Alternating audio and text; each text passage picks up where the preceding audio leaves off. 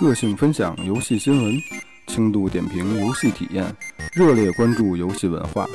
因游戏忽略人生，则玩物丧志；生活中没有游戏，则了无生趣。手指搓烂终不悔，游戏消得人憔悴。这里是游戏人生的有的聊游戏 FM。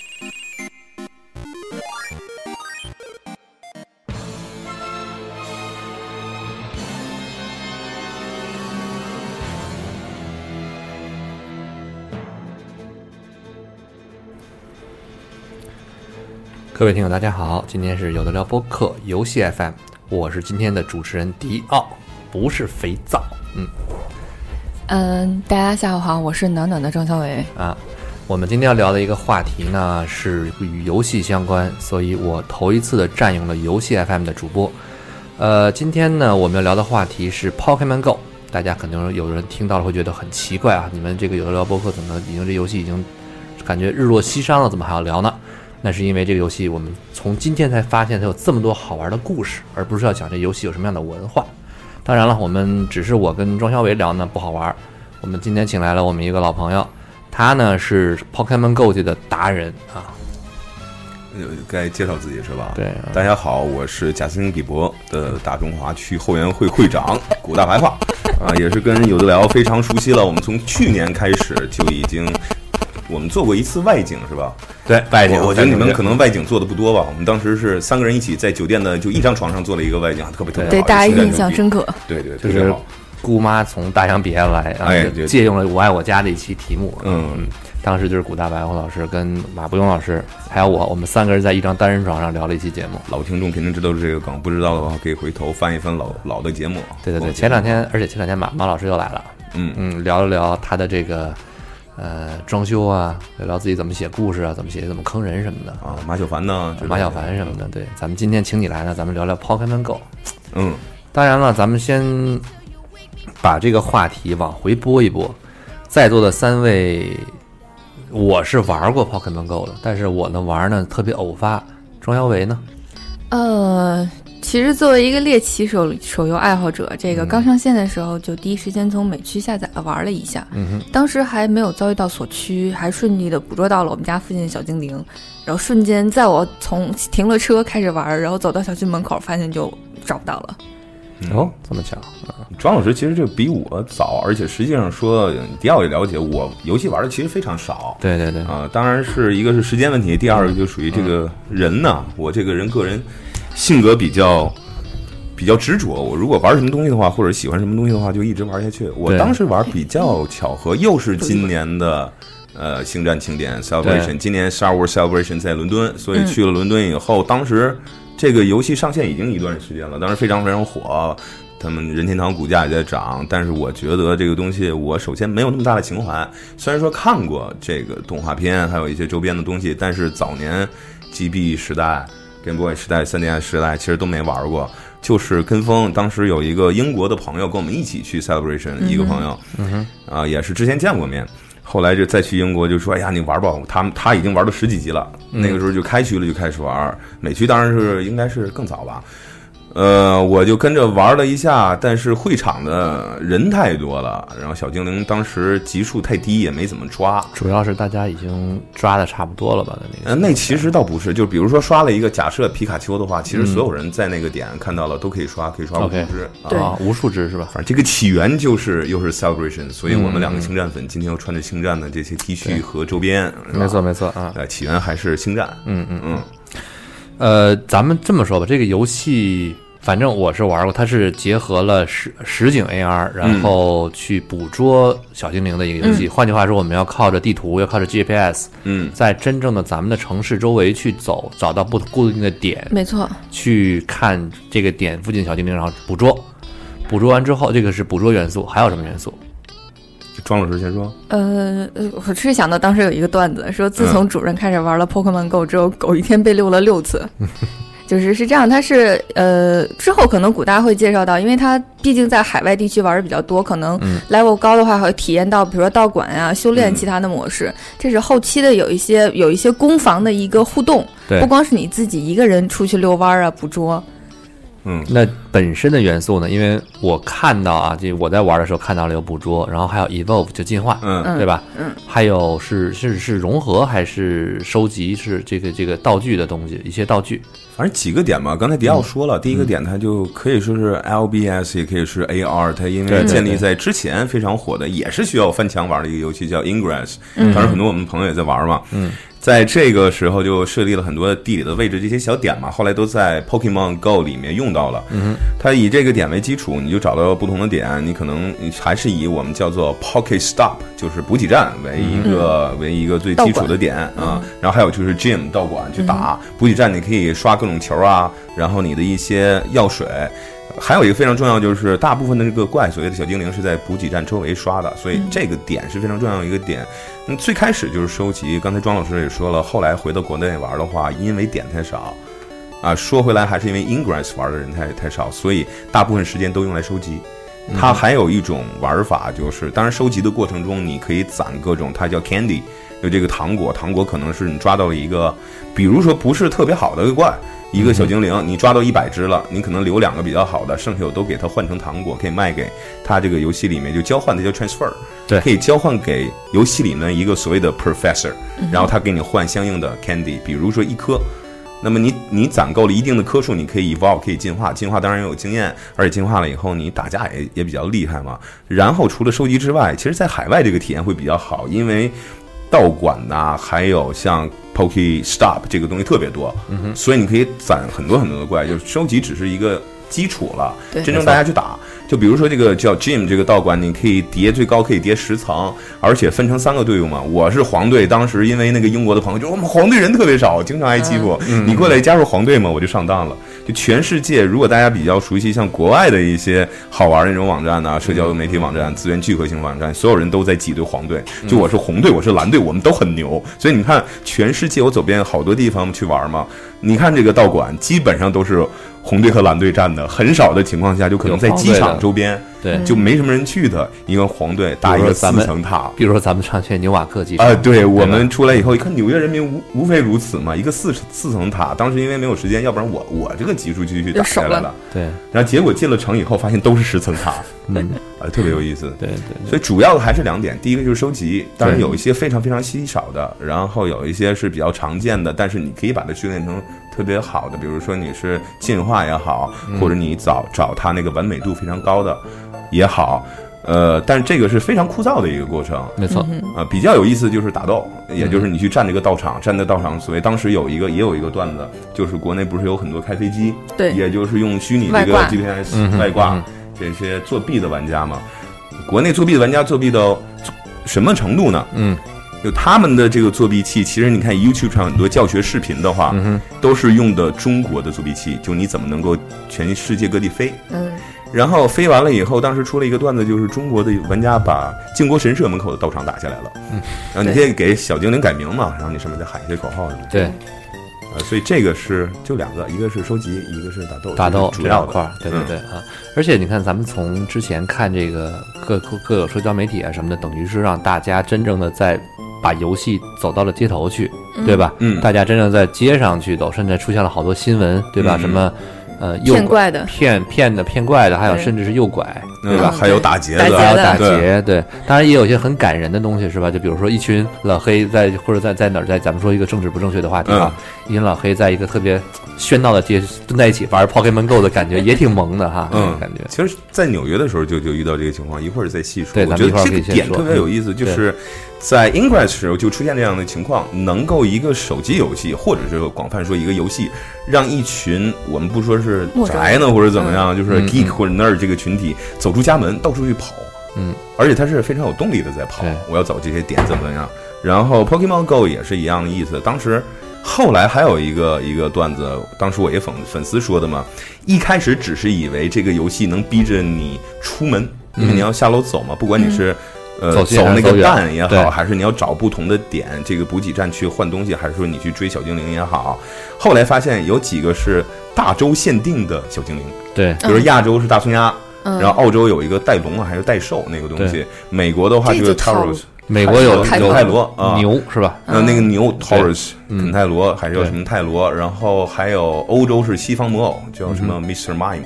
所以后来那个那个粉丝就说，我原来只以为这个游戏能逼着我出门，后来才发现他想逼着我出出国。国对，你就后来加的，对对。对。所以这个挺有意思的。而且而且不认识的人，嗯，可以就一看，有的时候你看那个刷的手机这个姿势，就知道他在这旋转。球嘛，啪甩出去，一看就就是在抓小精灵。对，淘宝限定出了特制的手机前对屏壳，对对对，对。嗯，你像之前那个看这个游戏的时候，就觉得这个游戏的本身内容里面的社交，就是游戏内的社交几乎是没有的，是嗯，对吧？几乎是除了打斗，可能勉强算是。那个都少，因为他这个打斗不是说，比如我在一个竞技场上大对家打斗而是我占了一个占了个地儿，然后别人去打我。我把我的精灵放上去以后，别人打，这个都是自动的一个过程，或者是半自动。对，所所以我说他这种没有直接的这种社交嘛比较，他的社交真的就是靠你在玩手机那个真人社交，等于是在线线线下的一个社交的感觉。嗯。对，呃，虽然我我觉得这游戏是这样的，咱们可以马上进入到今天我们认为特别特别关键好玩的环节，就是我们要聊这个段子。嗯，但是之前呢，还是说我先做打一个小广告，因为 Pokemon Go 呢，就是这个游戏是依托于日本的这个宠物小精灵这个游戏嘛。嗯哼，宠物小精灵呢，也在最近的几个主播都买了游戏，是吧？日和月对，嗯四个主播都买了。刚出的那个啊，刚出的游戏，然后他们打算下周就开始开始联机开始玩了，而且呢，据说肥皂本来应该今天玩的，肥皂就说马上呢就要出一期这个这个手游之外，要就专门做一期这个宠物小精灵的游戏，对，掌机 FM 专门聊一期的文化。那么我们把这个宠物小精灵的文化呀、历史啊各方面就丢给肥皂慢慢去去讲解。嗯。我们今天主要讲故事，嗯，咱们把时间轴先推到今年年初刚出的时候，那时候你还没有下，嗯，对吧？最早应该是美国，还有其他地方就比较早嘛。欧洲是稍稍晚了一周左右，对所以伦敦那个时候刚开的时候，对，最开始是澳洲，对澳洲好像二三月份是吧还美是国，它前后可能就差一周。对差一周。我们哦四月份去的时候，去 Celebration 的时候，当时是英国就呃伦敦啊，整个欧洲刚开。刚刚开，但是我那几个朋友就当时拉我入坑的朋友说，你必须选选黄队啊！对这个朋友他他他也是跟庄老师一样，他跑到美区去下的，嗯，所以他是最早就下的，嗯。我呢是当时是在这个大家很多朋友都知道我去老去帕劳嘛，嗯我在帕劳那边直接下的。然后呢，在韩国的时候呢，刚刚就是在韩国机场，嗯先下了个 app，然后装机嗯，装完之后呢，打开，默默认送了一个小精灵，然后发现一片一片一片苍茫，嗯，一片韩国一片苍茫，什么都没有，慌了。那个时候没开区吧？到了帕劳嗯还是一片慌了，嗯。后来再上网一看，哦，没开区，对，对，就完全就是我们在那个方块的这个盲区之内。跟我当时回北京一样，因为最开始我不知道，我也是别人就推荐着玩嘛，拉入坑嘛。我在在在当时在伦敦随便玩了刚玩上瘾，嗯对，也不算上瘾。然后后来后来就是跟那个我另一个朋友，一个姓唐的朋友，嗯，一个闯红灯的朋友，对，唐大夫，我们两个一起去 欧洲待了几天嘛，在在瑞士，然后当时瑞法边境玩了几天，然后等回到国内，觉得这个东西我回来再看看吧，就跟你说的是一样，我下了北京机场出来以后一片荒芜，什么都没有，对，嗯嗯，就是你感觉连点儿都没有。你完全没有，对都没有。然后我地图，对，然后我是下完之后从帕劳回来，就马上去了芝加哥，在芝加哥待了大概一周多吧。本来是指啊打算芝加哥行程之后去伦敦的，后来伦敦那之行我没去成嘛。嗯，但是在芝加哥的时候就抓了一会儿，每天我们另外阮吉老师他们开车的时候，我在旁边哎抓一会儿啊什么的。那其实你这个比我早啊，那个时候呃，稍应该是其实就早早一也就早一周吧，对对对，因为我刚开区的时候刚开区的去了，对，然后去玩了一下。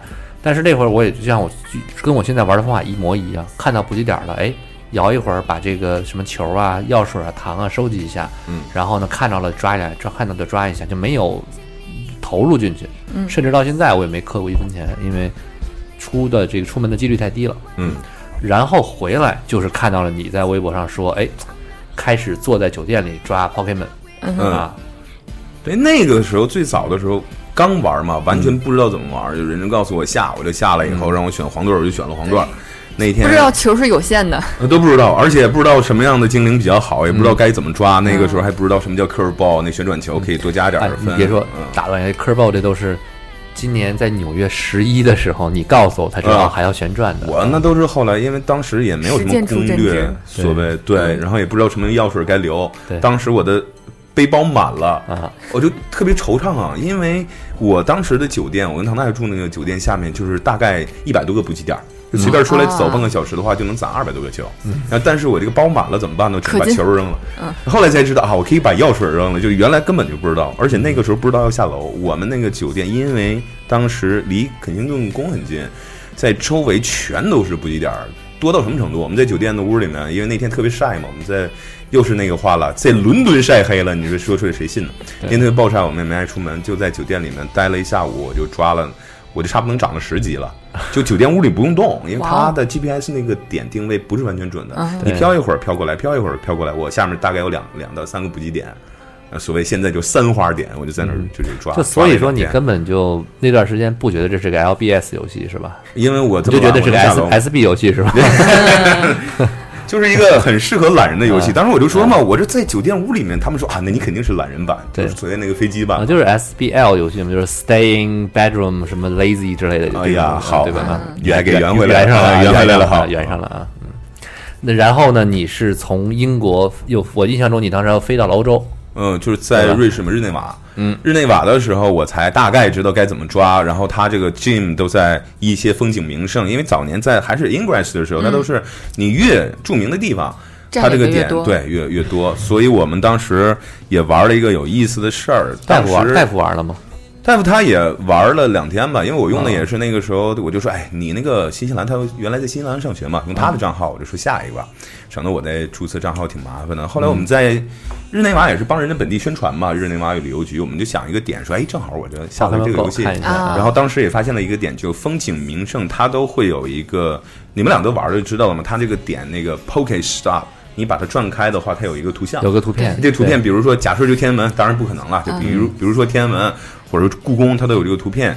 然后你把它这个 gym 站上的话，即便只有一秒，你可以截个图。哎，我也打过这个的。对，所以当时在呃日内瓦几个风景名胜，它一百四十米那个大喷泉。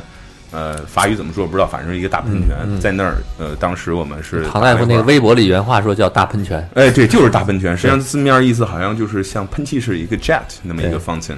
然后还有几个风景名胜的地方。当时它还有以前在在在日内瓦攻城战争门口有那么墙，旁边反正就站了这么几个点儿。那个时候还不是主要为了这个游戏，也是为了宣传本地，然后有意思。没错，嗯，那时候还没有沉迷。对吧？后来也不算沉迷，因为条件不允许。条件不允许。回来以后，我又不。我觉得你条件不允许。我觉得你的真正的沉迷是在发生了之后啊，然后时间轴移到了五六月份了，基本上。那个不是，那个是就之间我回来了之后，从可能说四五月份下了飞机，一直到九月份就下了飞机，发现玩不了。后来有人说锁区的时候没锁好，嗯，把东北和新疆这部分地区留出来了，饶出来了啊。然后今年这不有一个特别。也是热议的话题嘛，说东北老工业基地现在走向了经济和各方面的衰落，怎么振兴东北老工业基地？当时一看，因为那个时候 Pokemon Go 还是特别火的时候，对，正是火的时候，然后好多人都跑到东北玩，但是没有好多人嘛，嗯，但这就是当时开玩笑啊，你你特意跑的，哎呀，庄老师这个比我沉迷，你看你看啊，那其实，在那个时候，你看咱就可以讲这个梗了啊，去年我们专门聊过一期，嗯，我们几个人腿都断过。你讲讲你腿怎么断的？嗯，咱们咱们聊一聊嘛。这个反正就是不就是在 iOS 更新的时候吗？对，哎对，iOS 更新那一天特别有意思。我们发发布 iPhone 七那天，同时啊，同时啊，同时，对对对。然后而且是里约残奥会开幕的那一天。对对对对对对对。这个事情呢，正好是时间就到九月份了，应该是九月份，八九月份啊九月份，九月初。当时我是接到一个友人的邀请啊，这个友人叫大山，大山啊，的年纪像我们这种零零后，可能都听过他的的当时的那个相声啊，相能在了就可以来一段。对，然后大山老师还有一个大提琴大提琴家也是，这两个就是属于在北京时间比我长的老北京外国人，对，中文说的特别好。闭上眼睛根本听不出来他是外国人，就朱利安老师。对，这两个人就说吃吃个饭呗，我们就去去去情谊草原了，也是大家经常去的那么一个涮锅。这广告做的，你看看。嗯，就简短结说吧。我本来我说回家，因为家里面村里还有一局呢。对我我那天在呢。对，大家都在呢，还有一局，我们就一开始喝的白酒嘛，吃点羊肉，喝点白酒，然后挺暖和的。然后大概一人喝了一斤多，然后结果老板又过来又喝了点儿，然后后来又把他。把我们这些人，就那个时候就已经开心了，就已经嗨了，那我就不着急回家了。我们又找找了一个酒吧，又喝了了大概三轮 tequila，嗯，然后两轮红酒，然后又又上了点啤酒，到最后我们三个其实都大了，啊，大大山老师也是迷迷糊糊回去了，我也是迷迷糊糊回来了。我打车到楼下的话，他停在了不是很准旁边的小区，嗯，GPS 定位啊不准对对，不是非常够准。啊我这迷迷糊糊迷迷糊糊，我就从小区要翻墙回到我们村里。因为发现你发现其实这个跟门跟以前不一样，怎么变高了呢？是哎，其实不是特别高。后来考察了一下地形的话，门本身不是很高，一个小矮墙就翻过去了。但是问题在于说，黑灯瞎火没看到，它翻过去以后，下面有三个很高的台阶，啊，这一蹦下来脚就崴了。啊，脚崴了，当时没觉得怎么样，我还呃就一瘸一拐自己蹦颠儿上楼呢。嗯，然后所有人的画面，对对对，跟我当年就跟去年你我们跟我一样，你也是这样，我我就是跟你差不多的，但是我没喝高啊。嗯，所以简单来说嘛，嗯家里面一群就打麻将喝酒的，所有的人都不玩了，过来就拍照嘛。这就很经典嘛。就当时就把你给我发了一条微信，迪奥，你的拐还在？哎，那是第二天了，那是第第二天就大家怂恿之下说你去医院拍个片子吧。嗯，我觉得没什么事儿。当时别人过来探病，唐大夫过来探病的时候，我拿着脚给他掰，你看上下左右前后左右全全能掰，没毛病。对，没毛病。对然后后来发现可能不掰还能好一点儿。掰了反而对嗯，对。去拍完片子以后，因为发现那天就是我确实折了。我送的拐嘛，我送拐过去说让顾大说咱去医院吧，嗯正好我拉着这个整个朝阳医院观光团，嗯对吧？大家嗯今年去了四次朝阳医院急诊了。啊开开心心的到那儿，然后合影啊、抽烟啊，是拍完照之后说，果不其然全拉嗯断了。而且当时还有助威团呢，我们那个有一个群嘛，就经常到我们村里玩的这些朋友那有个群，半夜那个时候也差不多一点钟了，所有人都不睡，就在那说，我猜他肯定断了，就片子还没出来嘛，我我先说吧，我说嗯。必断无疑。嗯。对好多人就在那儿就哎不睡觉，然后听到哎呀盘口呀断了断断断了断了，哎呀最后真断了呀，对对对对对，特别开。心，然后开始发红包啊，特别开心。对，然后我断腿这个事儿，至少是给身边朋友带来了长达一个月的快乐。对第二天早上这轮椅就开始已经出现了这个乐对趣了于酱的轮椅弄到了，我自己后来又买了两个轮椅，然后家里三个轮椅一起打。而且那条那条那那个那条微博好棒，那条微博的那个截图到现在还经常流传在各个嗯各个人间的那天因为家里面也没有人，就我自己一个人在家。对当时买轮椅下面的一个大哥啊，快递其实小哥啊，快递小哥就按门铃，按完了以后说：“我这个有大件儿啊，不好不好往上拿，您您下来就帮我拿一下吧。”一开始特别不客气，对我挺委屈，我就说其实我不是很方便下楼。对嗯他就说你这为什么不方便下楼？我说你那个大件儿是轮椅吧？对因为那天快递就一个轮椅，别的没有。他说是轮椅，我说你猜一猜我为什么买这个轮椅呢？大哥一想啊，然后就送上来以后一看我这瘸成那个样儿啊，一瘸一拐的往前蹦嘛谢。谢啊，对他特别客气的说：“哎呀，不好意思，不好意思，帮我把这个对对对轮椅再再送到屋里，放到厅里。”就这种悲惨的故事，当时的心酸只有我自己知道的，懂别人看完了以后特别懂，都懂特别懂。啊。然后在那段时间，就是我正好去了趟日本，嗯，我在日本呢就开始在东京，我在东京和高松，高松呢就是塔卡马斯，就是一个有艺术家什么特别聚集的一地儿，在在在在香川，哎，香川吗？还是什么来着？忘了。呃，反正就是日本那呃，个地儿日本啊。但我在日本发现 Pokemon Go 啊，就是咱说回来了嘛，Pokemon Go 就感觉哎这个挺好玩的，因为太火了，到处就像你说那补给点，嗯到处都是照片儿。因为在嗯在我在其他国家玩的看的时候，没觉得美国都没有感觉，因为它就是转转完之后也就嗯弹出来就完事儿了。在日本真的是这个地方，甚至有一个小石狮子，对，我在那儿都看不到，嗯我看到有小狮子，我去找，哦，原来在这个哪个地方背着，哎，放了一小石狮子。忠犬八公那个有吗？哪个商场门口不有中犬八公？有对对我估计对对那个那个点儿肯定会有。嗯嗯，就是猪这样的东西特别特别多。哎，我发现了一个乐趣，就是嗯找看一看，甚至是拿着这个走路，因为他会看到定特点儿有照片儿。哎，我说这儿有一个什么什么东西，咱们看一下，这有什么东西，我们看一下。就会觉得这个东西呢，等于是我呢还是轻度玩家，就是看到一个就抓一个，嗯，但是等于这个东西给我提供了一个地图的作用。嗯，我甚至在地方看，哦，这个地方有个高高的地方，那可能是个景点儿，哎，走过去看一看。对。对对对对，。我是这么这么这个这个过去看的，而且有时候把它它当成地图也行，就是尤其街巷不是很大的那种情况下，对对不是像回到北京。对对，我觉得刚才迪奥说这个点特别对，就当时我最开始也不算是很努力在玩嘛，也是想看一看名胜。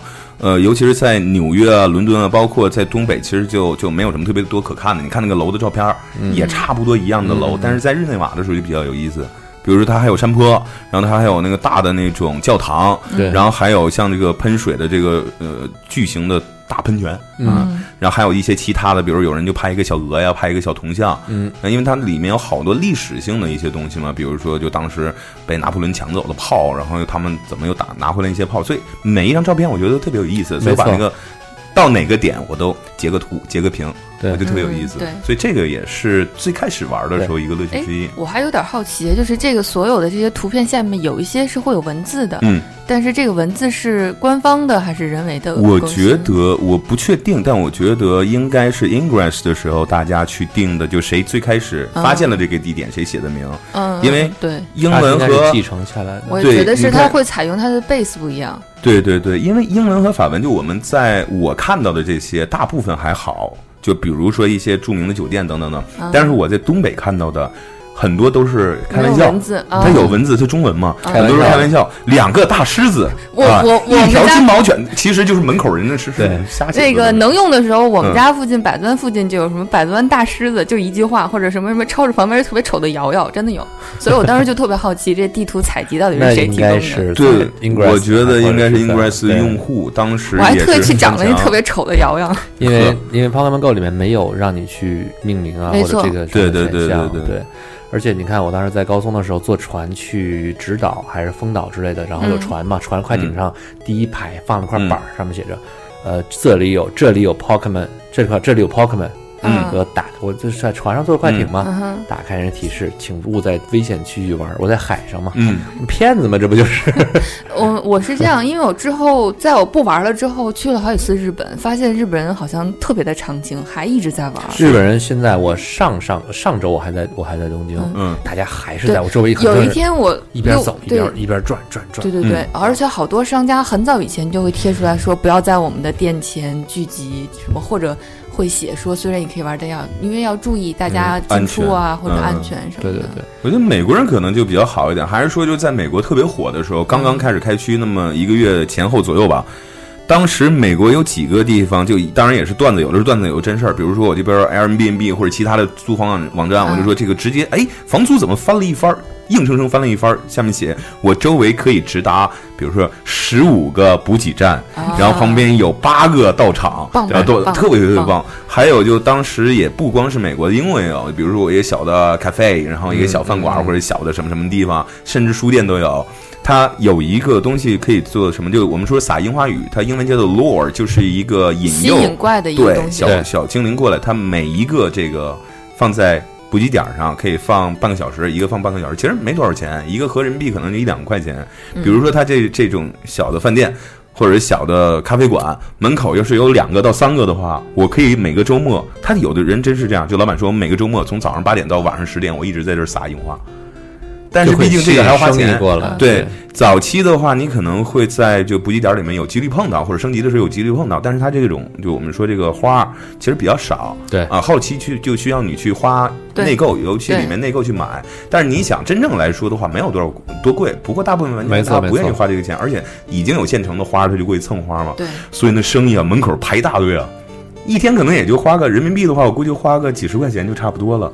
对，比如说两个补给点的话，嗯。而且而且，你像这个这种东西呢，呃，感觉在日本，尤其在日本看的时候，就是走一会儿就看到。那时候我没有感觉嘛，我是还是我那时候八月份嘛，我十月份才你才告诉我有这样这样的规则。嗯，我是看到哎，怎么地方撒花呀，有地方有好多人在聚集啊，就经常看什么地方围了一群人，是，他觉得挺有意思的。然后后来回国之后呢，你就咱们聊两句，你就回东北了。从那之后，你就走上了一条非常奇怪的道路。我觉得这可以聊一聊了，因为在那之前呢，是你是我眼睁睁看着你拿着拐坐着轮椅，踏上了回这个东北的火车。嗯，下回再看着我的时候已经好了，就疯了，我就觉得疯了。就是我我没想到你大概能两三周就忽然就出现了，你开始健步如飞啊。对，然后当时我们怎么治愈的呢？还是要为什么今天要说这个段子呢？有信仰，有个人的信仰，对。对。Pokemon 最开始我玩 Pokemon 的时候，就还是刚才说嘛，就好玩了。点，比如说这个这个这个照片，或者是名胜古迹，有的就是我看小精灵，看长得好玩，收一收。但是后来真是到脚瘸了以后，因为也干不了别的嘛。嗯，简单说一下，我这个大概时间线是这样的：我腿瘸了以后，然后第二天去发现真是骨头断了，打了一个石膏，就半个石膏托托板那种。然后十二天的时候回了老家沈阳。呃，拆了这个石膏，我十四天，然后医生就说嘛，你就可以尝试走一走。我在家就尝试着动一动走，，然后我十十四天的时候就开始走了，但是慢慢走。然后十五天的时候就去抓小精灵了，嗯，就慢慢走着抓嘛，拄个小拐啊。但是小精灵它抓 Pokemon Go 有一个好处就在于说，我们经常去北陵公园嘛，嗯沈阳有个地方，北陵公园那个地方上比较密集。所谓的比较密集，其实也是很心酸的一个密集。最多的时候就可能有两个、三个补给点，是你能够在一个小区域之内能够着就可以了。够不错的了。对，后来我跟迪奥去了以后，为什么我天天那么执着去纽约第五大道就中央中央公园边上？一会儿说那个故事。对，，那个故事比较就他那边的话，随便你一看，大概二百个补给点。嗯，就所以我们在沈阳的北陵，北陵那个地方特别有意思啊，因为是非常大的空场，不光是北陵里面，还是北陵门口，几十年来都是广场舞，然后暴走团，一群大爷大妈就放着这种是这种有统一服装，是对对对对。举着大旗，哎，他们还有还有那个什么呢？他们还有赞助呢。不拍。不拍不甩手是吧？不甩不甩不甩，而且是特别暴走，暴走。还有是踢毽子的，然后还有轮滑的，还有一些太极剑、太极扇的。老太太轮滑呀，呃，不是老太太，年轻人也有啊，年轻人，然后还有那个情侣，就找没人的小树林，对，反正就不说那么详细了，不展开说，就所有人都在那儿嘛。中间有一个大的广场，上面有一个皇太极，因为北陵叫昭陵，是皇太极的陵墓，嗯，它有一个巨型的一个铜像，所以每天晚上大家这么热闹，都在跳舞干什么，就就特别。能够形象的诠释一句话，叫做“坟头蹦迪”，然后每天晚上啊特别惨，坟坟头蹦迪。然后我就在这些人群里面，我们在几个地方，对，就慢慢瘸着走。而且小精灵可以你抓一会儿看一看，抓一会儿看看，你不用一直走嘛，所以特别适合我这个腿的恢复。嗯然后就这样抓了几次，每天去玩一会儿。我大概最开始的时候是能够我走一百步左右，很慢的走一百步，然后歇大概十多分钟我再走一百步歇十多分钟。然后这话说到等我们见面的时候，嗯，那个时候就在纽约嘛，我们可以，反正我就可以一天走个十几公里了，虽然也累，对一天走但是十几公里，相当不得了了。就那个时候还不到一个月嘛，健康人都不会这么走，因为他还不到一个月的那个时候。嗯，所以恢复为什么这么快？就小精灵是一个非常好的复健的一个办法。呃 所以在沈阳当时也是北陵那个时候还算是刚刚，呃，算是要过气，没完全过气。不过那个时候在北陵就那么少的点，那么少的人，你还需要翻墙等等一些算是技术上的一些门槛吧。嗯至少每天能有三五十人在那玩儿，相当不错了。对，很多了，很多了。刚刚说到那个特意去东北抓小精灵这件事我倒不是专程去啊，我是上次是有一次哎想自驾去趟北极村，然后就一路走，当时就说，哎，突然想起来试验一下吧，传说中到了东北就能抓小精灵，于是一路往北，发现嗯辽宁不行，然后黑龙江不行，到了吉林可以了，哎反了反了，先是吉林，再是黑龙江，是不是？呃，对，就辽啊对吉黑，对对对，嗯，那然后呢？就是比如说你在北陵这边玩的时候，有没有什么？就是因为在那之前，你还是一个不觉得这个游戏有社交，嗯，不觉得这游戏有什么呃这个这个怎么说呢？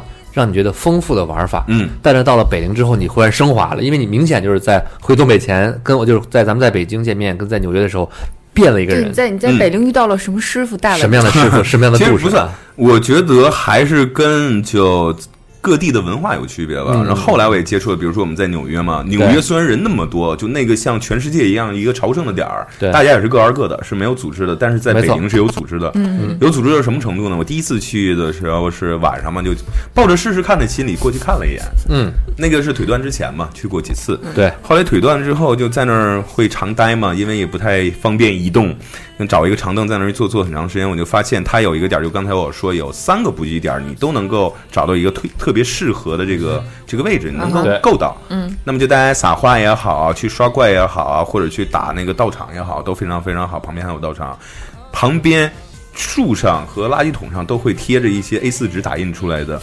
北陵小精灵什么什么什么微信群一群、二群、三群，就这些人都是哇五百人，是我不知道有一千人大群，反正五百人的群加了好多个群。就那时候不管是红队、蓝队还是黄队黄队也好，都都在里面联系。后来我才发现，这为什么有一个好处呢？就是他刷这种小精灵，尤其是稀有的小精灵，在每个城市都有几率。对，就非常稀有的那种。然后比如说卡比兽 Snorlax，在全世界都很少。呃，在哪里能刷卡比？他们比如说我说某一街某一巷就这一个位置或者某一个历史建筑旁边刷了，大家所有人都骑着车或者开着小米电动车啊平衡车啊，然后有的就直接开着车就过去了，他在大家互通有无啊。就今天在微信哪儿刷了喊一声，哪哪哪有就冲过去了。对对对对，在纽约我也遇到这种情况那你是当时怎么去赢赢过他们呢？啊，我不去啊，我这瘸子嘛，我只能就是微微一笑啊。而且最开始我是自己玩嘛，因为我不常去。他们这些人三五十人呐、每天是把一个地方就占住了。那个地方是比如说马路旁边啊，有这种池塘旁边啊，铺着一些像就像野餐一样，又有帐篷。啊，又有这个这个毯子，有的把猫都带过去了，有的带着带着小小的这个电视啊，然后带带着什么，反正就是在那一坐坐一坐一天，坐一会儿，然后一会儿躺一会儿，一会儿再玩会儿猫，一会儿干什么？他们是一刷刷一天，那个时候特特别厉害。然后他们还有其他的点，但是沈阳应该最大就是北陵的那个点，人特别多，所以他们有这个组织。我后来我没加这个微信群，因为我不常去。不过跟他们有一些人个别的人就在那儿聊，也学到了一些。就后来我跟你说的一些点嘛，啊有些我是在 YouTube 上面去看的，就简单的一些东西。然后后来发现这个东西还能这么玩，还能这么玩，哪个东西到底是好，哪个东西怎么怎么怎么样。说明真的就是真心花时间研究了，都能成为 master。而且这些人的话，真是长时间。那个时候有一个好处，就在于是暑假嘛，哦，所以暑假周围有几个大学，他们这些学生啊，有一些可能年纪稍稍大一点，有一些年纪稍稍小一点，但是学生居多。嗯，暑假的话，他们就全天在那刷。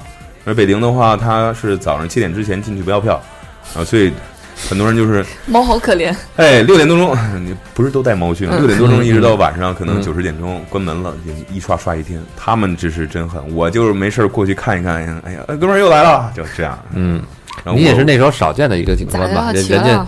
用小米平衡车啦，用摩托车，你用轮椅。呃，我没有，我是拐，就是人家都是一看哪儿出来什么，大家哗跑过去，然后我在后边就嘎噔儿嘎噔儿对嘎噔儿嘎噔儿嘎噔儿噔儿，嗯，那感觉非常的呃，有点儿说荒凉也好，还是说这个凄凉也好，还是说有点像虎克船长对。呵，嗯，但这件事情呢，这件事情基本上在东北这边故事就差差不多了吧？嗯我觉得啊，故事放到纽约，在十月初，我们约好了在机场见，结果嗯那天因为飞机延误呢，我们也在登机之前也没有见到面，嗯直接就到了纽约才见的。嗯，还是结果？呢，我下了飞机，我一看到技术上来说，咱们是在新泽西下的，对，新泽西下的，对。下了飞机之后，我溜溜达达过去，我腿健康了，我可以走路了。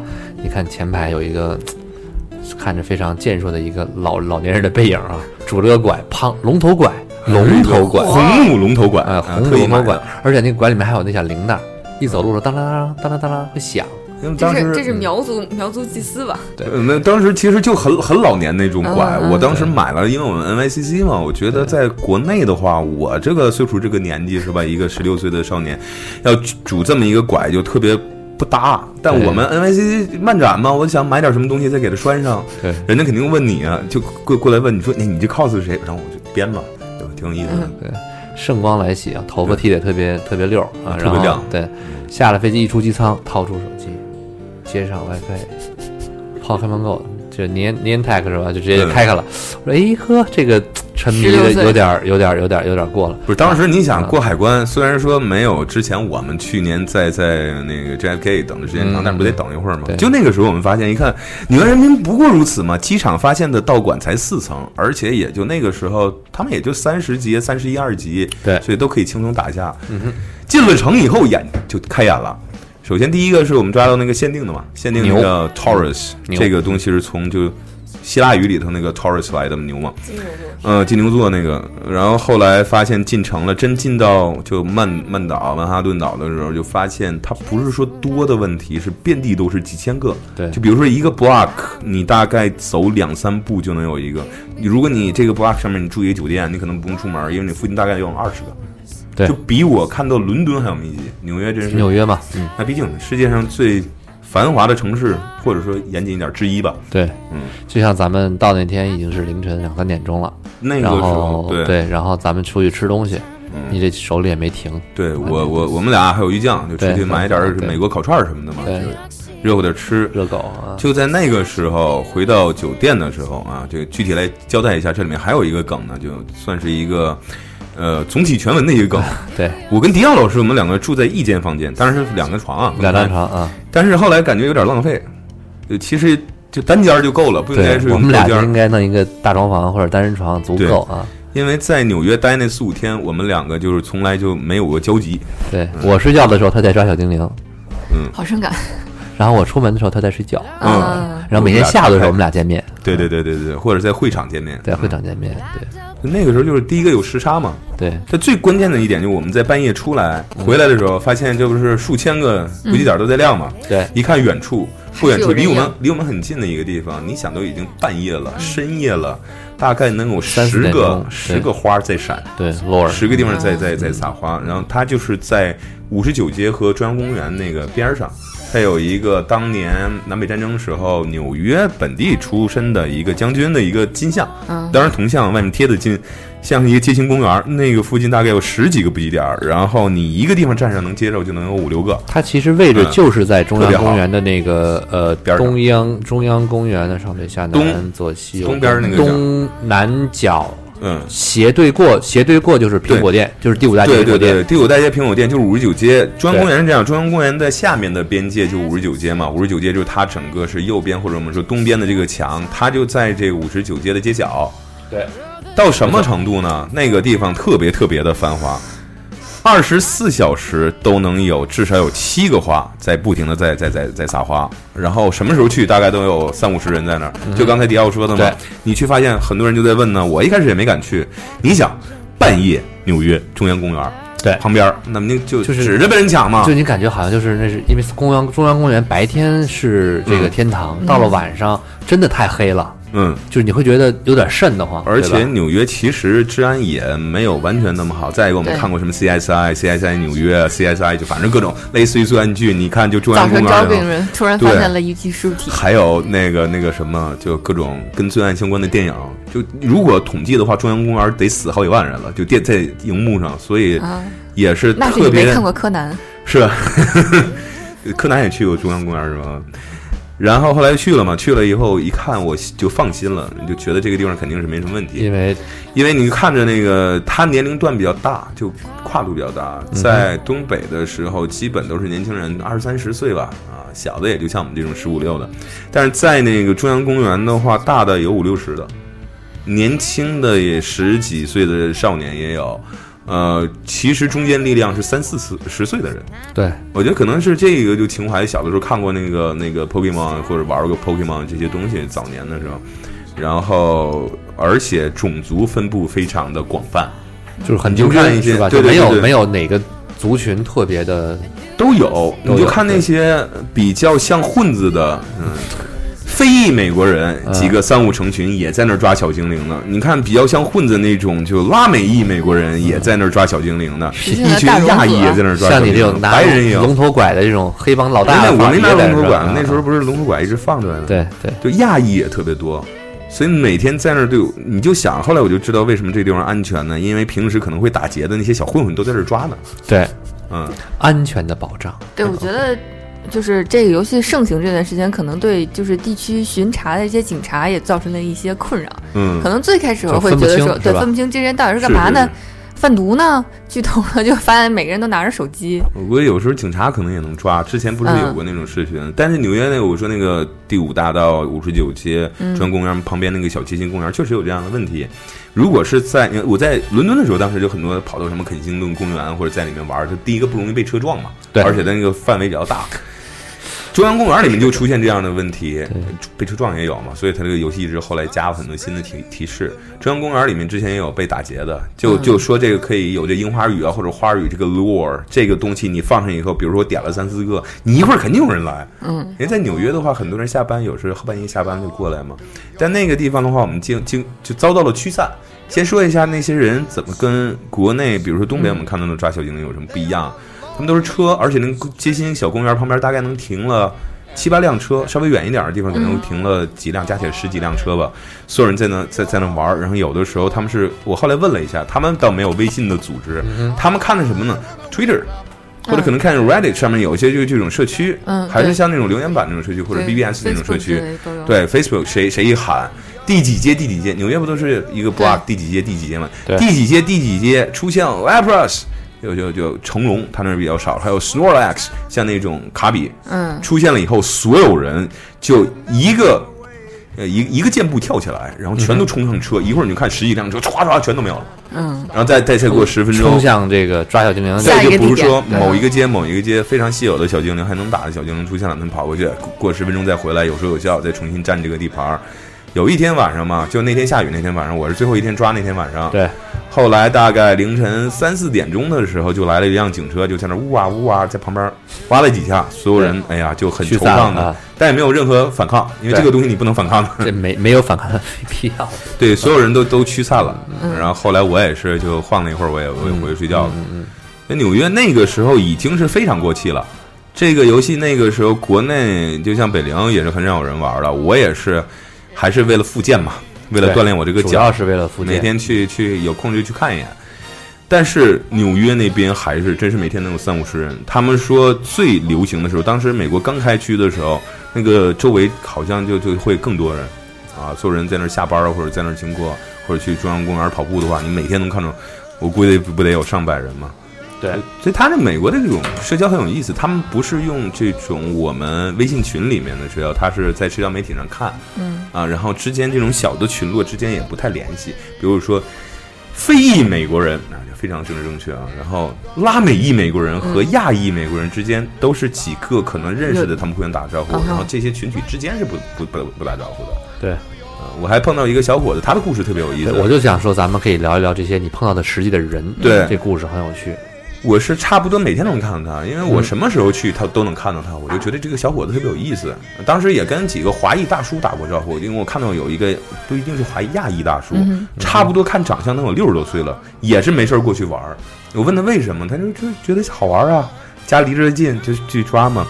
但是那个小伙子大概也就是二十出头，嗯、看着很腼腆，有点就小雀斑那种腼腆，那种内向，就非常宅的那种人。对，我问你多少级了？他说他已经三十六级了，这就是好久之前了，算是非常高了。在纽约的话，三十七八级、三十八九级，嗯，就很少了。他说他的梦想就是我有朝一日我要成为全纽约啊，全世界不一定能算上，至少是全纽约排名前二十的玩家。所以他每天都在刷。没错他的工作的话也很辛苦一个，小目标，对，先完成一个小目标，四十级。然后他是在一些餐馆打工，然后白天一整天，然后他回来的话，他怎么玩呢？不睡觉。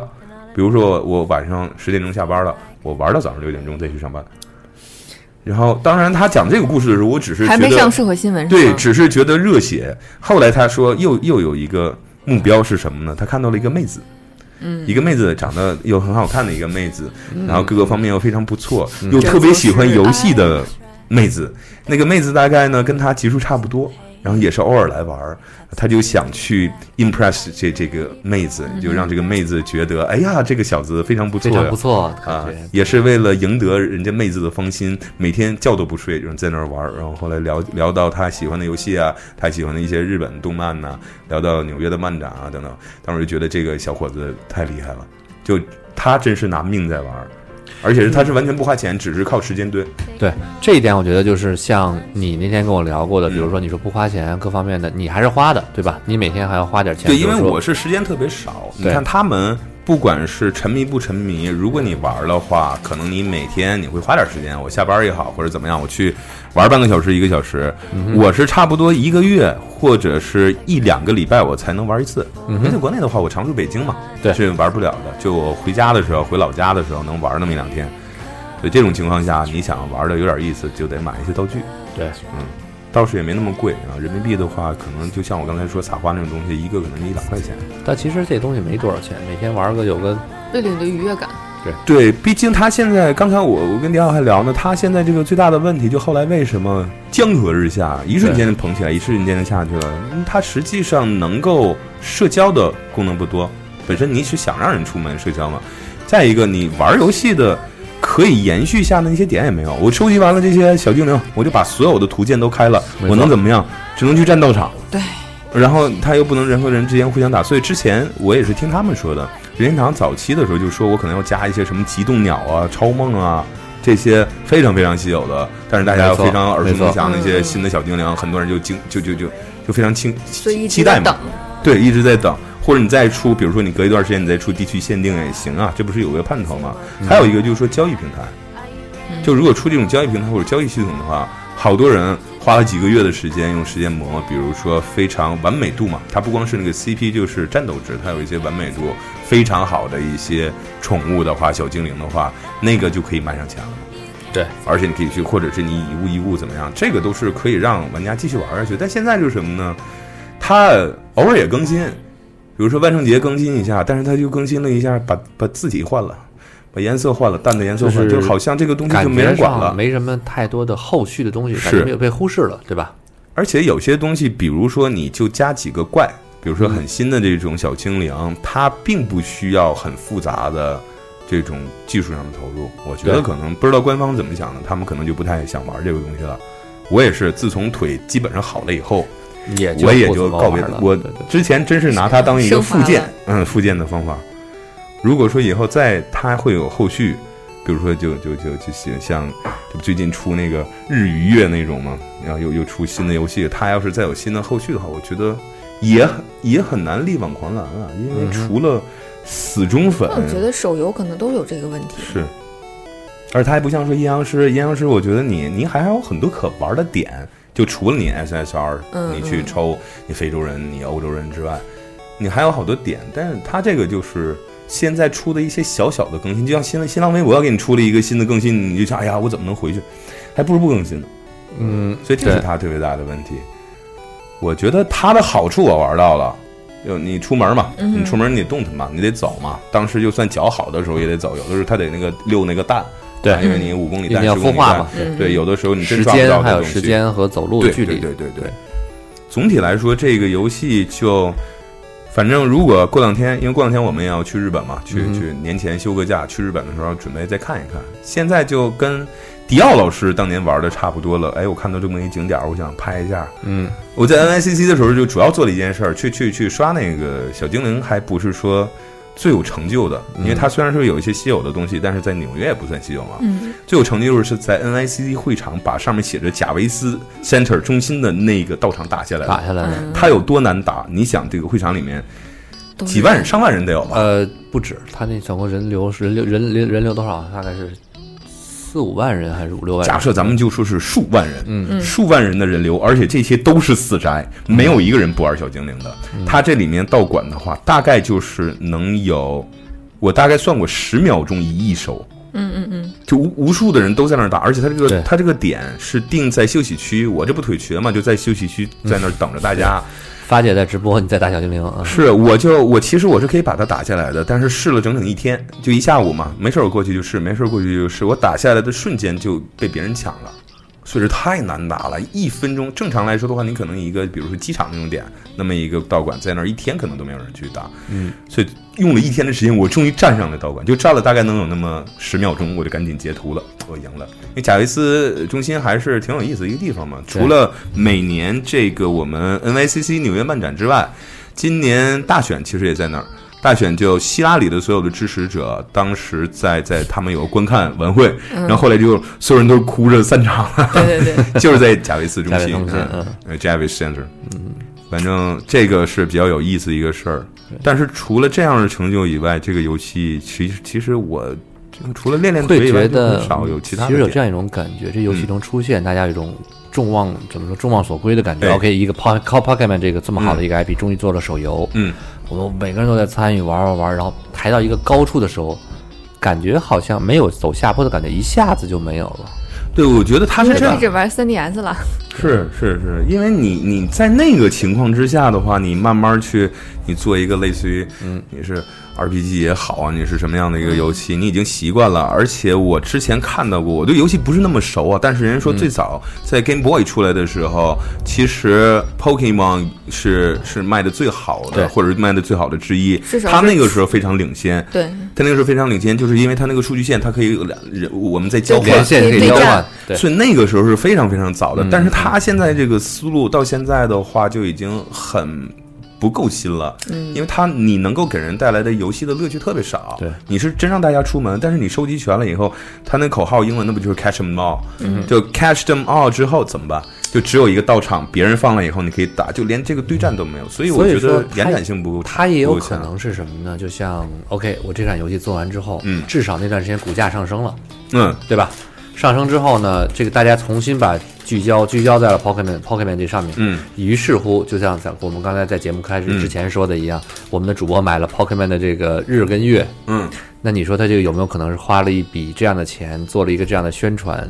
但是这种宣传的收效，其实我觉得、嗯、那导流没有导过去，但是虽然就等于是完全没有导流的作用。我是这么想，那个股票股价上升，当时涨得确实非常的离谱，特别夸张。但是它没过几天，任天堂官方就说了嘛，说是 Niantic，这不是我们做的，是 Niantic 做的。然后后来股价啪又下来了。对，而且如果说就我说，就像这种 trading 系统，比如交易系统，可能你要投入啊，你要花钱去怎么做，但是你加一些新的小精灵，你就能够更多的留住这些人嘛。而且毕竟它是一个收费的一个游戏，你多多少少呃收费，它架不住用户基数真大呀。我们在伦敦的时候，那次就是 Celebration 你没去的时候，我们当时就发现了一个事儿：伦敦刚开服，那个时候欧洲刚开服的时候，每天都要宕机几次服务器。就人太多，那时候据说，我不知道这数据准不准确，听朋友给我讲，据说的时候就不是说日流量，不是日活，而是服务器为什么断？有的时候就是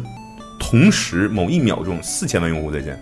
你想这是多少的钱？对所以我觉得他不至于给这个后边游戏引流。我不知道这个游戏卖的怎么样，但是他可以用很简单的方法，可以让这个游戏再能对对对，或者留住很多人。他基数太大了。所以说，当比如说有些人会说这个游戏是为了吸引大家去购买的时候，这个东西这个理论不一定成立，不一定成立啊。是，我觉得就简单一个说法，比如说日和月这个游戏，假设嗯我能卖一亿美元，嗯就就这么这么多一个游戏，我不知道对不对啊？假设说，但是他从 Pokemon Go 上面，它可以能赚到上百亿美元，就如果继续要往下。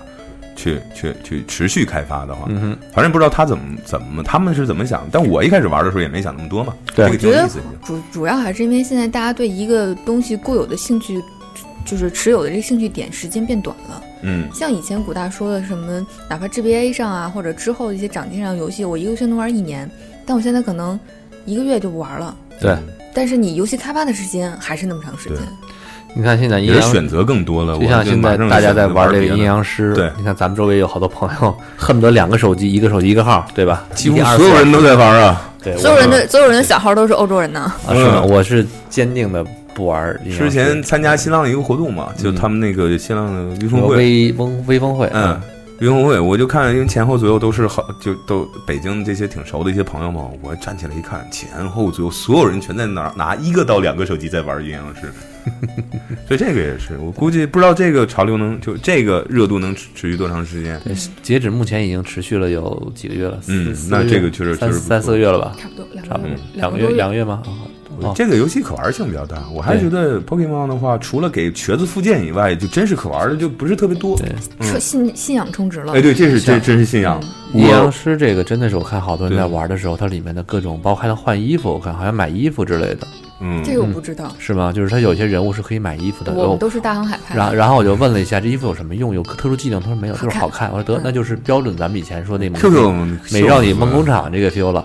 但是里面呢加上包括那叫什么奇迹暖暖是吧？就换衣服呢，嗯嗯奇迹暖暖啊！你看今天那也能花钱是吧？我记得太多了。呵，对，那个庄老师就就有在哦玩于酱酱，啊，于酱也在玩儿，肥皂老师也肥皂老师也好像也玩过。我觉得张老师刚才说的特别对，就就真是现在还留下来，还在每天去刷 Pokemon Go 的，就真是信仰了。我在纽约碰到那些人嘛，当然嗯他很多人就除了那个小伙子和我看到一个快六十岁那个嗯华裔大叔、亚裔大叔以外，其他人都是来来走走。我每天都是我有点闲的时间，我就出来呗。对，觉得是。那但是那几个人那真是信仰，我就一直盼着，我就想我要去去去这个去去怎么，我就泡到这个小姑娘也好，或者我又成为纽约，我成为海贼王的人，纽约 New York 排名前二十的人，嗯在在北陵、东北那些人，我有的时候也会跟他们聊一聊，他们的信仰就是什么呢？就其实有的玩时间特别长的那些人，你说完美度比较高的这些非常厉害、战斗力很强的宠物小精灵，他们也有了。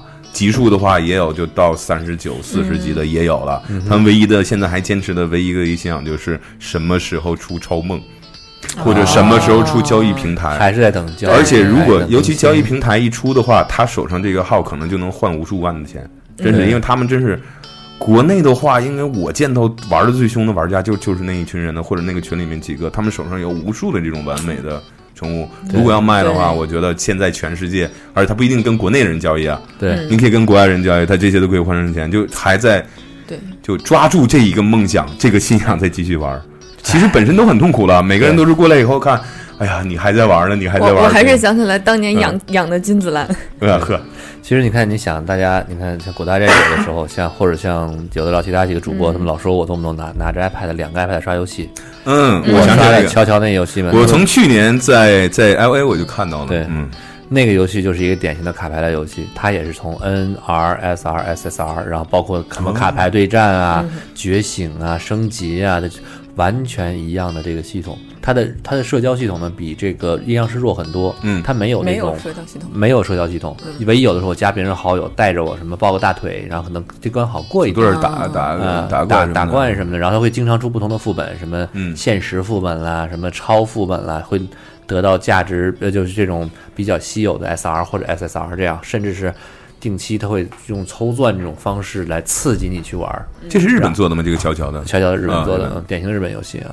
然后阴阳师这个我记得好像说是是国内的，不是网易做的嘛？对吧？嗯对然后这卖点就是也是一开始一开始卖点是声优，声优但是现在的卖点，我觉得多数我见过玩阴阳师的人根本就不知道那些声优是谁，大他们只是对他们只知道哦有人在玩这个，那我也嗯玩，又发现上手很快。又有人说你快来试试看，我们手气都不好，你来试试看。对，对现在大家都不是就拿欧欧洲人吗？对直到现在还有很多朋友，比如说抽这个各种的时候，他们这些名字也记不太住，对吧？甚至还有他们无所谓还有叫错的，嗯呃啊，对，这个很正常，因为百鬼夜行的这个名字也并不是说谁都能够记得很清的嘛，对吧？但是这种游戏会感觉出来，其实现在玩阴阳师的人，反而不是这个阴阳师这个游戏一开始定位的那个人群了。嗯嗯，它也是一个好事儿，就说明对它这个真是用户群扩大。你就像对。星战去年出那个什么 I I I am your father 那个衣呃，服，衣服啊，很多人买了以后是为了伦伦理根儿去占便宜的，对。对。也不知道这是哪来的。他也不在乎到底。参加一个人的孩子满满月宴，在座十个人穿一样的衣服，啊，真的是啊，完全就是这种感觉啊。但是我身边还有一些人什么呢？他就是我就不氪钱，对，我就我当然我也认识有一些氪几我我就是十万年的我就是啊，嗯，有些人，但是他是天天玩儿，他不是像你这种，就比如说，哎，我看一眼乔乔我天啊天玩啊，嗯，我不是说瞧瞧，我就说那个阴阳师嘛。阴阳师氪了钱还天天玩，呃，有好多人是氪着钱天天玩儿，但我身边也有好这样的，讨厌这种又有钱又又努力的人。对他们就是什么呢？就就是我就不服，我就不忿，我就非得要较这个劲，我就一分钱不花，我看什么时候我能氪出来几个特别好的 S R S R。我那天看是是哪个朋友来着说，他有一个朋友就是每天氪每就是每天至少四十抽，嗯，这好像就六百多块钱吧，啊，这这都是他就说六四八，六四八是吧？啊，嗯。而且他每天可能四十抽，逢逢周末什么大周末小周末还要加倍，就是嗯。就是一种信仰吧，可能是我觉得啊，是，而且我觉得就就像你说的，或者刚才肖呃就呃庄老师说的，说这个其实点已经偏了，大家不是说在这里面玩这个游戏啊，设置多么好啊，声优点点等等这些点，而是说你谁脸黑。我一定要对我一定要抽到，我一定要抽到。像我身边，我就说就不指名了吧，有花了二十多万的朋友，那是真不是为了玩游戏，就是为了抽。对，有可能我听你说的啊，我还有玩十万的，往里扔几万的就特别多。，OK，而且他们也不是说沉迷这个游戏，而是每天在讲的都是，哎呦，最近又学到一个玄学，几点几分怎么怎么去抽。有有有，而且你知道吗嗯？这个特别好玩儿，是因为我玩消消那游戏，大家会嗯经常抽到定点就抽钻抽钻嘛，比如有的是五钻抽一个人，或者是三十五钻抽七个人什么之类的，嗯七个人可能是加二，七加二就可能比正常多两个人物嘛。然后他们跟我说，我们当时就我忘了是就什么时候，有一天晚上凌晨一点钟，我坐闲着坐在床上，我开始抽，哎，连续抽中两个 SSR。从那之后就认为凌晨一点钟是个吉时，直到前两 直到前两天我看那阴阳师，好多朋友都说凌晨一点钟是吉时的时候，我震了，为什么？我也不知道因为那，个时候服务器会有我不我不知道哎，我不知道，啊因为所以你这个玄学还是。跨了游戏都能通用的玄学。因为它都是 SSR，然后我啊我去，啊而且我也是发现这个点，因为有有有有一天就是看在帕劳那边一个朋友，就有一个朋友说吉时已到，砰砰砰砰砰几个人五十一到，甩出来一截图，三个人四个人 SR SSR 什么之类的就都有的。那就抛开这个玄学的事儿不说啊，呃，阴阳师会跟这个你你玩那个乔乔之间有没有可能一点儿都没有。不是我嗯说，就他们有没有就借鉴等等？我觉得这个系统是通用的，就这种嗯卡就因为这个 SR SSR 这系统通用的，乔乔这也好，其实乔乔这也不是最先最先开始的，再往前还有什么刀剑，呃，嗯，还有 Love Life 嗯。Love Life 对吧？跟这个不太一样。但但，是 Love Life 也有 SRI，也是啊也是抽嘛，也是也是抽几率，就是所有都是抽几率。有这样卡牌，他们会用不同的方式嗯。去制造这个，比如卡牌的稀缺性，然后卡牌如何升级，嗯，这个系统是类似的。嗯包括阴阳师，我看它是实际的对打，对对对，但是我玩乔乔那个是像那个弹珠之类的那种弹来弹去。然后前两天我在日本的时候，看到在涩谷的那个呃迪士尼门店、迪士尼门口的正对面一个门口，卖在做一个悠悠白书的一个手游的一个传一个大的这个这个这个呃嗯宣传，嗯是一个超大个的护伊里地，就是那壮汉嗯在那玩手机。我一看手机屏幕上就是弹珠类的那个嗯悠悠白书，啊那他应该我理论上来说，他跟乔乔应该是完全一样的，也都是抽奖，都有抽抽奖的几率，也是抽 SSR 啊，这样去氪金。嗯，系统都是一样，对嗯，事实证明就是可能大家只要这个 IP 你感兴趣，嗯你扔进来换个壳儿，换个壳，这个这个东西套路套突然。有一天出了星战的，星战的之前有过有一个星战的弹珠台，弹珠台，但那个还好。嗯还有一个是之前那个叫指挥官，呃，不是不是指挥官，另外一个叫银河什么之类的，有一段时间大家几个朋友玩的还挺开心的。嗯，我看我周围也有一些星战的粉。那个什么 Battlefront，Battlefront 那不是手游不是手游有一个手游是有点是什么抽这嗯买人物啊，还是什么抽人物啊，抽你说他到了们那个系统是不是都是一样？从中华什么风采福利彩票来的？应该是大家只要 氪金几率动，换句话说，可能这类氪金类的游戏，大家找到了一个呃一个套路吧，嗯怎么让大家不断的去花钱？所以这就是为什么跑金狗永远都在出新的机型，但是套路都是一样的。对对对按照现在帕金狗的这个店里面，都感觉各种声音特别窄当当当，大家我第一次去看的时候惊了，就因为它那个门隔音效果特别好嘛。嗯，对对对你在，外面看就感觉很祥和的，因为年纪大的人比较多嘛。嗯嗯，隔的玻璃看对对对对，然后它这个你往前一走，整个这个门一开的时候，我直接又转身又出来，特别吓人。对，然后你说这种超的话，其实，在呃 Pokemon Go 里面也有类似的东西，就是孵蛋嘛。孵蛋的话，尤其是十公里蛋，你要真是拿脚走十公里，而且因为它 GPS 定位不是那么准确，很多时候你是要多走的。就比如说嗯你走了不止十公里，孵出来这么一蛋，嗯，十公里蛋能干嘛呢？一般来说的话，都是比较好的，而且它可能这个成色比较好，嗯而且它是比较稀有的。明白。所以大家都是指望着用它来抓到一些，比如说卡比兽 Snorlax，这属于在全世界都比较稀有的。我我手上有三个 Snorlax，就是卡比兽，都是孵蛋孵出来的，但是也有的时候你就孵的都是。特别特别烂的，就比如啊满地，全世界满地都有那种小虫小虫啊 v i d o 然后还有那个小小小小鸟，那个那个 Pigeon 那个嗯啊 Pigeon，Pigeon 我就这个东西的话，有的时候我孵十公里蛋孵出来一个小虫，你知道这个心情吗？我当时在纽约的时候也是，因为它跟地区可能是有关系的，在沈阳或者在很多地方，在伦敦其实也是有一个怪啊，就黄了吧唧一个胖子，啊，土话就叫黄胖子。嗯，中文译名好像，英文译名的话，一会儿一会儿要有时间我说说它这个英文名字的，嗯，没它事，特别有意思。说英文名它叫 drowsy。drowsy 不就是困倦那个嘛？但是它把那个 z 变成了 e e，变成了一个长音。它好像叫什么苏利普啊，叫什么就黄胖子。它进化完了以后叫 hypno。这个东西在我去之前去玩的这些城市里面都是遍地都是。到沈阳遍地到什么程度呢？我看了一下，嗯我在沈阳大概抓过一千多个这个东西，就这么多，就就你你走路你可能都绊脚的那种程度。明白。去纽约发现很少，是就我们在纽约那四五天，我只是野生的见过一个两个，嗯就这么巧，就比皮卡丘都少。皮卡丘我在纽约一天能抓三四个，啊，真的嗯，特别多。然后就这个东西比皮卡丘还还稀有，特别特别稀有。所以我那几天溜蛋嘛，溜了一个十公里蛋，出了一个卡比兽，哎，特别好。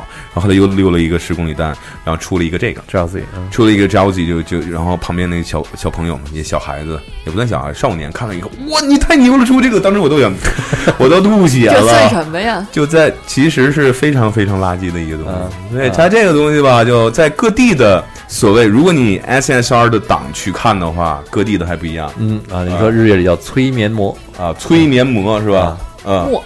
墨墨啊墨啊。墨墨啊，就长得就像一个那个什么，那 Hypno 那个是他，应该是他进化了以后那个，那个也是遍地都是。还有一个冰雪系的，跟他们长得挺像，叫叫迷唇姐嘛，叫 Jinx。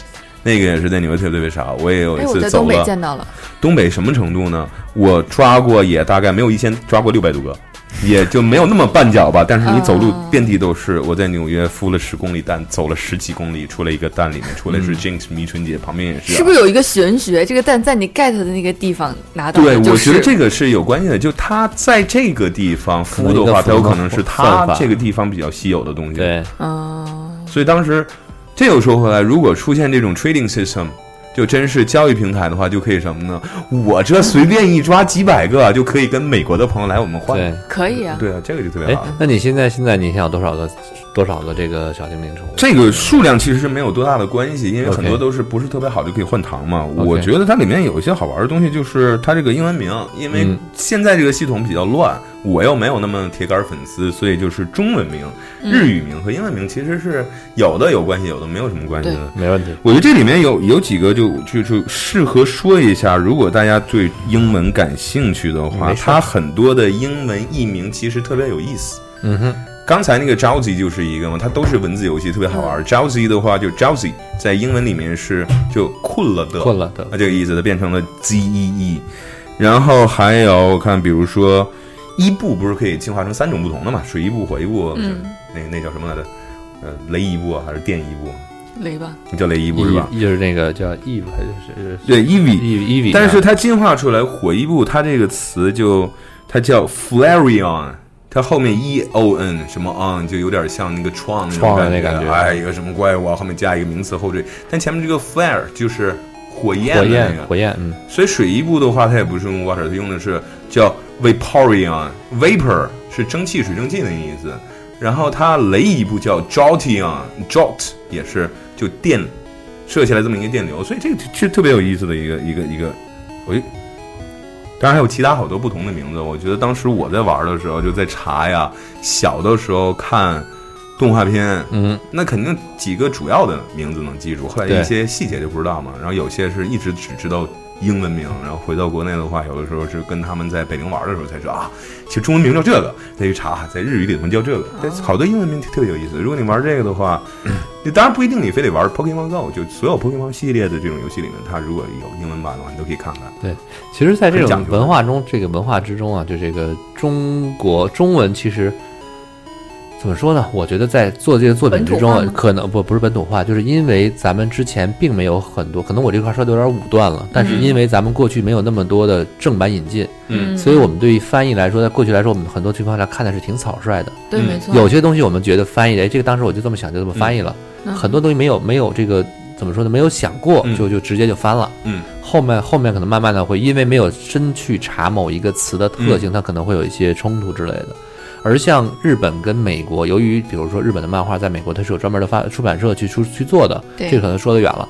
他们在考讨论译名的时候要讨论为什么当时老师要启用这个这个日文名，翻译到英文的时候能不能直接用这个名字？人可能说不行，嗯因为他们未来可能有一个什么像进进化方的和之类的。对你先叫这个名字之后呢，到未来你没法变了。对对对那，他们会找另外一个词。他们在研究译名的时候，比我们在那个时候至少花的时间跟精力更这就让我。想起来，好早以前看过一个全世界各地版本翻译《哈利波特》里面嗯人名的一个纪录片儿。嗯，嗯就有可能，比如说这个本来它叫哈利波特，但是可能在西班牙语它完全不叫哈利波特，就为了之后有一些谐音梗。对，他是为了 Senor Pota 啊，对对，Amigo，对你像我们那个时候呢，我们用的很多作品中，可能有我们有的时候来自于台湾的翻译，有的嗯来自香港的翻译，有的来自于大陆自己的这些包括现在叫宝可梦，对。嗯那，还有小的时候，我们像小叮当啊、机器猫，后来叫哆啦 A 梦，其实就音译咱就好不好？讲到这个发散一下了，比如说最近热议的电影叫嗯《Doctor Strange》，只是 Doctor Strange 怎么能翻译成奇异博士？这是所以这里面又有一个梗，对就是他其实在这个电影里面，他为了这个事儿也也安排了一些小梗，因为很多人没看，你就先不说了。但是这个问题确实是，包括水凡老师，我们之前也聊过这事儿。我在说这个之前，我再再再稍微再赞扬一下 Pokemon，、嗯它里面的中文译名我不太清楚，因为刚才迪奥说这个现象确实有，原来的话也不是很规范，什么样的译译名都有。因为我不知道它译日文的译名，就日文的日文原文像皮卡丘在任何语言里面都是音译嘛，皮卡丘啊，但其他很多的名字，它日文里面它是有含义，就像刚才迪奥说的它跟它各个方面放在一起嘛。那那么我中文译名有些的话，可能就约定俗成继承下来了，比如说像呆呆兽这种东西，我不知道英日文怎么说，但是嗯英文特别有意思，它叫 slow bro。它叫 slow bro，为什么叫 slow？slow 就属于是傻的那个意思，bro 就大概就哥们儿。然后比如像那个妙蛙种子，妙蛙种子它叫什么 bulbasaur，这个 bulb 就是嗯那个植物的根茎，就这种小的这种花的原来那个种子，就根茎这种东西。那个后面 saur 就是什么什么 saurus，就原来 dinosaur 这个来的，蜥蜴啊什么龙，对，所以它这个特别有意思，它特别考究。很多的是兼顾了音和义，谐音意思读起来还好听，然后两个不同的甚至三个不同的词结合起来。Doctor Strange 的主要问题就在于说这个 Doctor 的一个双关，嗯，所以他这里这这里面还有一个特别有意思的，后来不是说那个说你是 Master Strange，你练成了以后就管你叫 Strange 斯特兰奇大师。他不是啊，我是 Doctor 啊，对。所以这个梗就在于说 Master 是硕士，我 Doctor 我是不管是博士 MD 还是对对。PhD，我是博士。所以这种小梗的话，就因为他的名字，这这个其实显示出来，他对 Doctor 这个 title 这个名称，这个我我真是用心血挣来的这个名称，我特别喜欢。要不然他可以叫，因为他后来不也是属于是一个那个那个 sorcerer 什么 supreme，或者叫对 wizard 或者叫什么都可以嘛。他没有，他也不叫 master，我就叫 doctor。嗯这个 doc- doctor 的来由，就是因为他原来是一个非常著名的，叫呃 neurosurgeon 做神经手术、外科手术的非常牛的一个医生，所以他这个角度来讲的话，他还是医生对。啊，他不是 PhD，他是 MD，他是医生。但他会后来他在这块加了个梗嘛，大家说你到底有没有拿到这个对对 PhD？对对说说他说你怎么有能记住这些？他就这就是我有我有图像记忆法，这就是为什么可以同时拿到 MD 跟 PhD。所以这个小梗刚才不想说，你看这个算剧透吗？嗯好，就假设剧透一下，所以这里面其实是给这个奇异又稍稍呃解释了一下，就是说你说他是 PhD 也没问题，你原来好像没有强调过他有 PhD，这次电影里面加了一个，也就是说你把它翻译成博士，理论上来说是没有问题的。嗯嗯，你要说医生的话，其实也可以。对啊，其实这个还是就语言啊，语言上面，尤其这种涉及到双关，它后面又涉及这么大的一个背景，对啊，包括之前我那天看那个《Fantastic Beast》这个嗯。片子翻译的时候，咱们叫《神奇动物在哪里》，对吧？嗯港台的翻译香，港嗯。翻译好像是叫什么奇幻动物什么什么以及其产产地啊，及其产地啊，对对嗯对对对，是什么奇幻动物还是魔法动物？其实好像是类似于这样一个名字都没错，而且我反而觉得港台那个翻译可能更更准确一点，对对对。但是它准确是不是适合市场？没错呃，这是两个问题了。所以说都有好处，但是哪个更好？就是你说是神奇动物，或者是奇幻动物，或者魔法动物及其产地，这个是最忠实原著。为什么？我也是最开始罗琳。他当然很早就出这个书嘛，后来不是去年还是前年就说大概要拍这个电影的时候，我们去美国买了一个小本儿，回来翻了开以后，当然觉得就上当了，因为这是一个教科书，对啊，对就相当于我们那小本的《山海经》，山海经这里面啊就各种山海经文物然后前面讲对讲那些好玩的。唯一有意思就是哈利波特和罗恩他们两个人画的那些像弹幕一样的一些批注，嗯就有 brief history 和呃就什么什么什么的简史嘛，就人类和魔物接触的一个简史，把那个 brief 圈上了，you liar。你骗人，后面写了好多页嘛，就作为学生的一些小弹幕，这是有意思。但就这个书跟这个后面要拍的五部电影其实没什么没什么。关系。作为一个教科书的话，就是魔物是吧？魔法动物或者是神奇动物或者是奇幻动物及其产地，这是准确的翻译。没错，但是你要这么说，你作为一个电影，你在国内下面还有上线就很难了。对大家一看就不会去了嘛。对对对，魔法动物、奇幻动物及其产地，你一听啊，这肯定是 BBC 或者 Discovery Channel 拍的一个科教片。有有你们刚刚有个嗯诞生在中国，就来一这个，但是不是是吧？是吧？有这种感觉，对对对，嗯是是是，所以你看，神奇动物攻略，在哪里，听着就有点像《西游记》能够踏上一个征程嘛。因为这一点对于香港来说，咱毕竟说香港的空间比较小，他们可以大量的铺公交车呀，各方面的媒媒道，甚至他们的纸媒都可以直达到几乎每一个关注这个这个潜在的就是收费群体手手中嘛。他们起什么名字其实没有那么大的问题，到大陆就不一样了。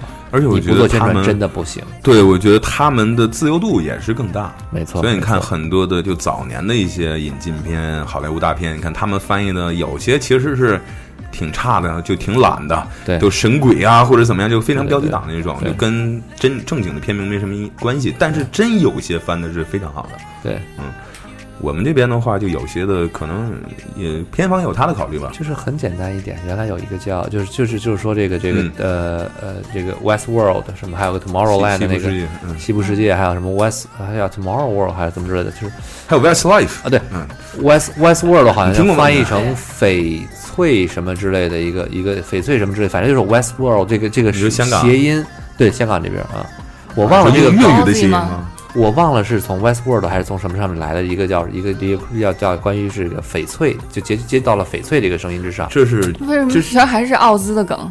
就就翡啊就是翡翡翠嘛。但是这是得什么语能把 West 谐音成翡翠呢？嗯，West World，我都来我来回忆一下啊，这个特还是还是挺挺有意思。就是说，其实有的时候偏方，你先找我说，其实有的时候偏方就国内的偏方，他会呃电影公司或者这种 studio，他会去对艺名有一些要求。之前也合作过一些嘛，包括迪士尼等等。所以有的时候问题在于说偏方是这么定的。你像迪士尼好多有奇缘呐，有什么总动员，为什么偏方告诉你我就要有一个连续性，我这么做了？West World 翻译叫翡翠窝大阴谋。翡翠屋，翡翠窝，West Wall，翡翠窝，差太多了吧？有会有会粤语的吗？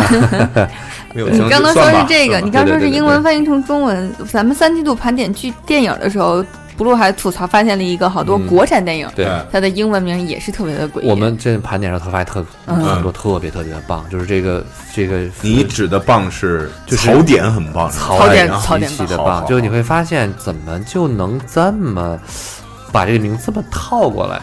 而且它这个英文中啊，这个英文用的英文的时候，会让你觉得，嗯，你是在，你是在表达什么？对，就是你要这么说，如果你注意看国产电影下面配的英文字幕，哎呀，那可以讲的东西就更多了，就特别有意思。对，其实反过来有一个有一个东西，当时是去年年末、今年年初吧，还是反正去年在英语的就国外的这种社交媒体，尤其是好玩的网站上面，给大家吐槽最多的就是《叶问三》。嗯，因为三我不知道一二是在美国放不放，但是因为三的时候在美国放的还是挺多的嘛，很多人看到了。但是问题就在于说，他们一看，The IP Man，对。啊，The IP，因为这不是那个什么，这个是广东话的音译过去嘛，燕版燕嘛，燕版就叶问嘛，呃，很多人他下面硬评影评，这哪儿来的 IP？我就看完导航也没看上电脑啊，就好多人真是不是开玩笑的那种恶搞影评，是好多人真是这 IP Man。I P 在哪儿呢？就完全完全不得其完全不得其解啊！所以这个你说它的英文翻译它是好还是不好呢？很简单直接，但是你我觉得你要考虑到这种歧义，尤其你在都大写的情况下，电影海报很多就是都大写嘛，一个大写一个小写可能还好一点，因为你一个大写的 I 一个小写的 P，那你你肯定还会有更好的一些翻译的方法。没错没错，这个回头也可以对再讲再再盘点再盘点那个。每次呢也是这样，我们上次马老师来的时候，我们聊先聊聊聊别聊聊到最后呢，马老师说哎。咱们以后把我在马老师微博上，马马文老师在微博上不是经常有那个看什么乾隆乾隆那这些关于食物的饮食的小故事啊？他说我这收集了上千条，嗯，我我说那你省事儿了，你放上千条，念一念就好了。你来来我们这念念多开心啊，对吧？这个是其实是一个非常好配上悠扬的钢琴曲的那个背景音乐啊，对对，配上各种玄学音乐啊。咱们这边也可以以后再把这种艺名咱们再整理一下或者收一收。咱们再聊一聊这好玩的这艺名，嗯，包括就像我说，如果是真有比较热门的这种片子，你会发现它下面都会给英文字幕。对，但是有一些的话做的比较严谨，就是说，呃，因为我也帮朋友做过这个东西的话，其实比较难做。如果说只是日常对白的话，问题不大，因为不会有很多梗，喜剧特别难做。又存在刚才说的问题，两个文化之间，它这种带着文字和文化的梗，你怎么去把它转换成另一个语言比较难。然后后来回头看的话，你会发现早年的港片，那个时候我就后来才仔细去看，早年的港片里面有些英文字幕也是不能算它错，但是它比较偷懒。就很多东西，我大概就过去就完了。没错。而到大陆的很多片子，如果大家有时间去看的话，可能一刷你不一定会注意，你二刷的时候你去看，你会发现很多的话根本连对都没对上，就不是说发挥到好坏的问题，是准确度没做上。对，嗯，这这个就特别有意思，这个我回头还可以总结好多。因为它这个分好多种嘛，有些人说这是一个槽点，有些有有些人反驳就会说，哎，那我们每一行只有十四个字啊，什么语言没法对啊。但是可能我觉得这方面中错这件事情错就是当翻译错了的时候，嗯，这件事情是咱特别让人难以关键是你还在意了，你如果不在意，像可能大部分人一刷的时候，他可能就过去了。嗯，因为其实我能理解错，往往错错的不是在特别日常的话上，很多错就是在那些有梗啊有什么的那种，他理解错误。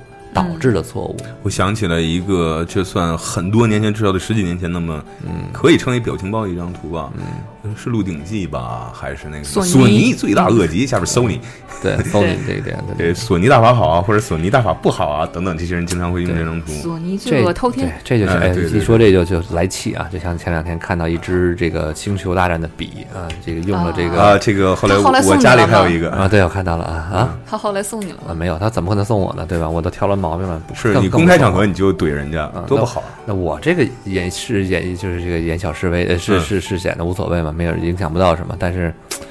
是吧？但是就是说认真情况这个问题认真这件事情，我觉得对你不能素材库是个好东西。嗯，他们拿的就是素材库，但是素材库选择上有问题，就是包括他们自己在可能审核啊各方面，这个其实问题不光仅仅是品牌商一方了，嗯呃来来自于审核啊各方面都会有各方面多的原因了，嗯就不多说了，挺好的不多说。那都都有哪些方面有原？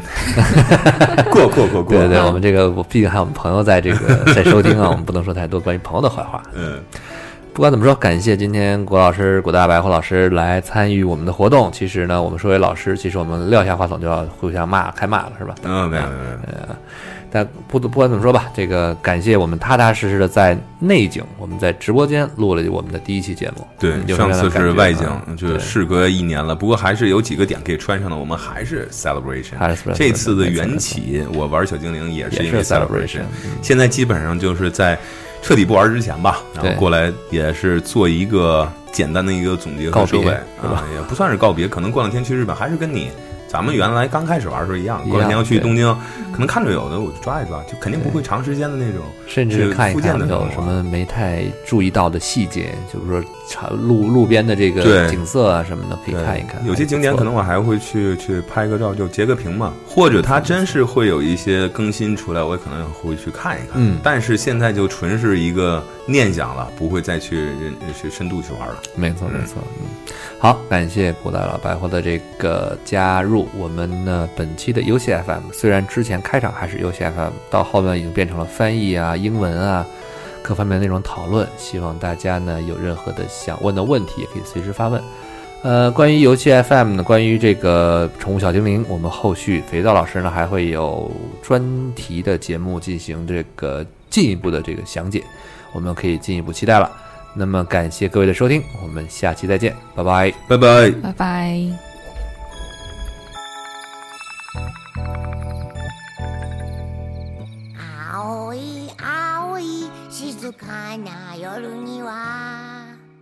别以为听完节目就完事儿了，还不赶快去 iTunes 上给我们留言。不让有的聊这么难看 logo 上首页，你好意思吗？你们的建议我们会心虚接受，坚决不改。做播客就不能顾虑太多，我们没有投资，也没有众筹，当然我们还要继续做好的播客，就等你们来给我们留言。让越来越多的人知道有的聊播客，才能达到我们有一天上市的目的。所以呢，不要再给我打分数。